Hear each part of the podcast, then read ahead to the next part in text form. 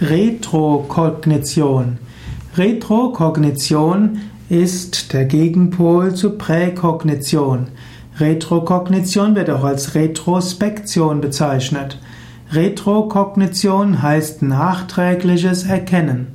Retrokognition heißt Zurücksehen, Nachhersage eines Ereignisses, eines Sachverhaltes aus der Vergangenheit.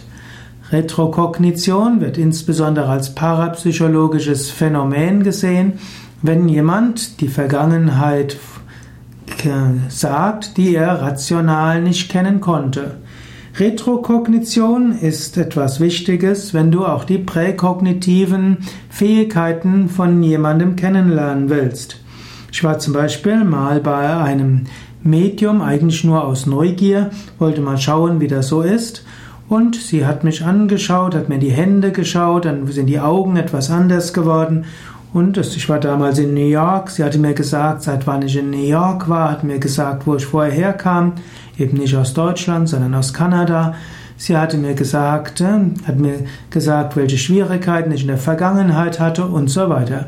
Ich war nur verblüfft. Sie hatte mich vorher noch nie gesehen, kannte nicht meinen Namen, nichts. Also Retrokognition ist also die Fähigkeit, die Vergangenheit zu sehen.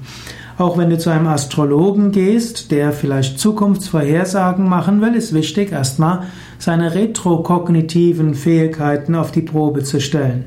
Der Astrologe sollte nämlich aus dem Horoskop auch sagen können, was dir vor einem halben Jahr, vor einem Jahr, vor fünf Jahren geschehen ist. Nur wenn er Retrokognition für deine Vergangenheit hat, würde ich ihm trauen, die Zukunft auch vorhersagen zu können.